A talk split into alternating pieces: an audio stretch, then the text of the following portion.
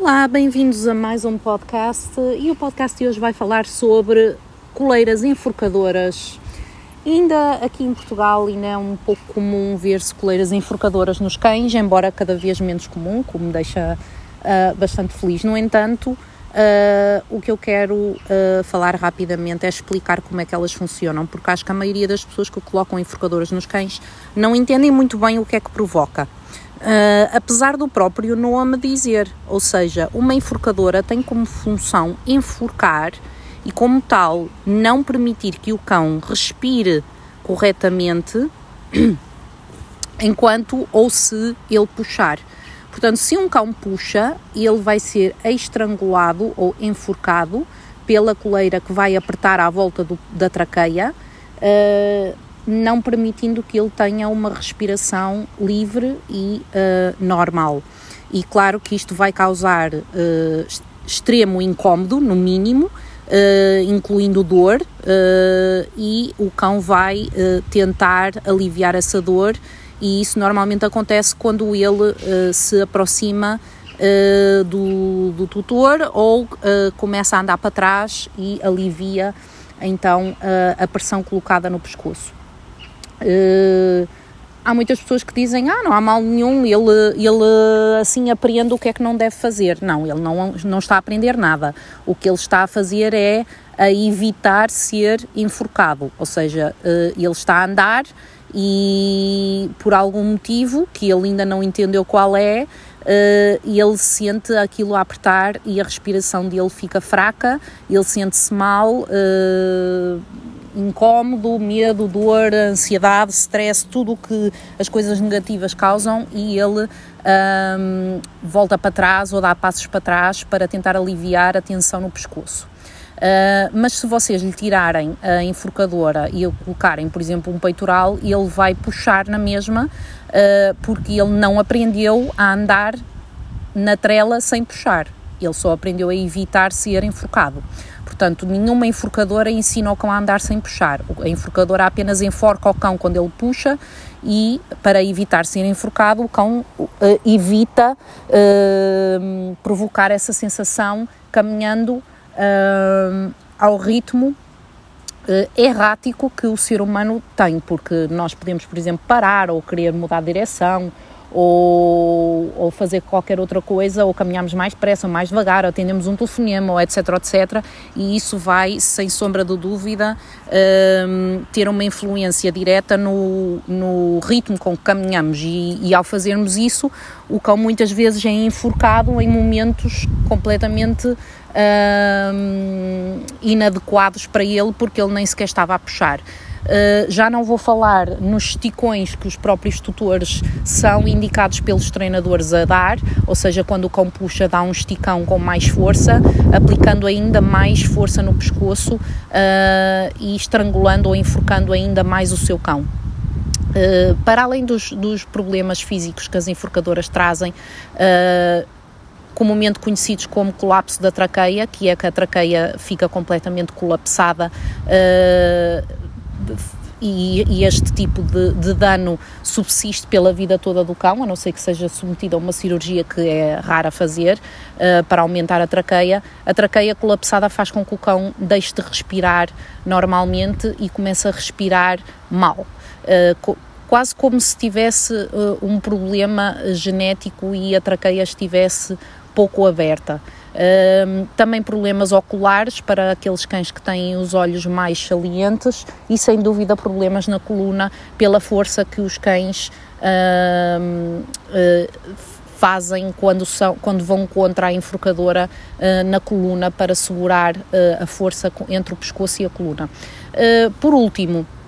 a enforcadora tem um, um, problema enorme que é para além de não ensinar o cão a andar na trela sem puxar, uh, simplesmente pune o cão uh, várias vezes, vai criar associações negativas. Por exemplo, é muito fácil entender porque é que cães que andam de enforcadoras são maioritariamente aqueles que têm reatividade e comportamentos agressivos com cães porque eles andam na rua eh, e quando são novinhos, eles quando veem cães ou crianças ou pessoas e são amigáveis e sociáveis, eles querem ir ter com esses estímulos. Então eles puxam, puxam porque eles são Uh, são animais altamente sociáveis e são animais que gostam de um, apresentar a sua alegria uh, indo ter com, os, com, com os cães ou com as crianças, ou seja, com o que for que eles gostam. E então eles, por exemplo, veem um cão, ficam todos felizes e começam a puxar para ir em direção a esse cão. E claro, são enforcados, levam um, um esticão, ficam enforcados, uh, ficam baralhados, tossem, andam para trás e com algumas repetições eles começam a perceber que uh, quando veem cães uh, aquilo que lhes acontece é uma coisa extremamente uh, desagradável e eles começam a associar o que lhes acontece quando veem cães a, a coisas negativas e desagradáveis. E muito rapidamente eles começam então a desenvolver aquilo que nós denominamos por associação negativa aos estímulos. E começam então quando veem um cão uh, do outro lado da rua começam a ladrar e a, emitir aquilo que nós chamamos sinais de reatividade que têm por intuito afastar o cão do ambiente porque uh, o, cão, o, o seu cão vai estar aflito porque na presença de outros cães usualmente algo de mal lhe acontece, como não conseguir respirar ou a dor que o enforcador pode uh, administrar uh, enquanto ele está presente. Uh, é muito difícil aplicar corretamente punições com enforcador, porque nós não sabemos a força que temos que aplicar para cada cão individual para que essa uh, punição seja eficaz. Alguns cães são mais sensíveis, outros menos, algumas pessoas têm mais força, outras menos, e, sempre, e mesmo que seja sempre a mesma pessoa, esta é, uh, está fisicamente impossibilitada de uh, aplicar sempre a mesma força uh, com sempre a mesma uh, coerência e consistência, uh, porque não tem como forma de medir nem de avaliar se está realmente a fazê-lo. e como tal, estas inconsistências na, na aplicação das punições e dos esticões nas enforcadoras vai, vão fazer com que o cão ganhe, ganhe resistência, o que quer dizer que com o tempo uh, as enforcadoras deixam de fazer efeito e é quando os treinadores começam a dizer que uh, têm que usar coleiras de bicos e depois coleiras de choques, ou seja, tem que aumentar o grau de punição para realmente ser eficaz. Uh, enforcadoras são, fazem parte do passado, não são instrumentos, uh, não se treinam cães com instrumentos, treinam-se cães com uh, inteligência e conhecimento e experiência e não com coisas no pescoço dos cães. Especialmente cães braquicefálicos, uh, quando eu vejo um bulldog francês ou um boxer com uma enforcadora, eu tenho vontade de me tirar ao rio, porque esses cães já não respiram corretamente, dada a morfologia deles, uh, e colocando-lhes uma enforcadora estamos quase a deitar a morte deles, uh, a morte súbita deles, porque a quantidade de cães braquicefálicos que desmaiam ou vão parar ao hospital com com falta de ar é muito grande, é muito mais comum do que, as pessoas imaginam. Uh, e se formos então para o verão com a agravante do calor, uh, pior ainda. Mas nem para braquicefálicos, nem para qualquer outro tipo de cão, as enforcadoras são úteis. Elas não são úteis para absolutamente nada. Elas eventualmente poderão ser usadas uh, em associações ou canis para para transportar cães rapidamente de um lado para o outro ou para uh, uh, poder uh, resgatar um cão, enfiar uma, uma, uma enforcadora que normalmente nem é de metal, normalmente usamos as enforcadoras de, de, de tecido, como se fosse uma coleira normal de, de corda,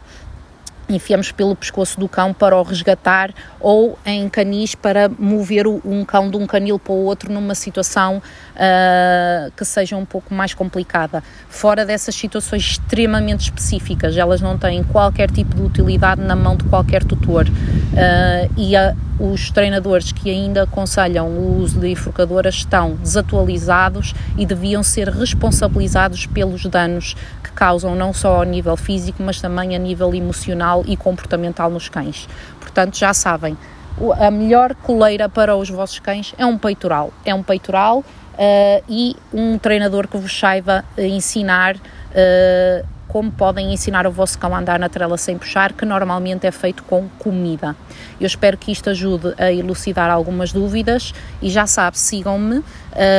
e, e um, não só aqui, como também nas minhas outras plataformas, como no meu YouTube, uh, YouTube como, cujo canal é Cláudia Stanislau, no meu TikTok, no meu Instagram, no meu Facebook, eu estou em todas as plataformas, é só procurar pelo meu nome Cláudia Stanislau e vão, irão encontrar uh, plataformas que vos ajudam com dicas, assim como estes podcasts. Obrigada a todos e até ao próximo podcast.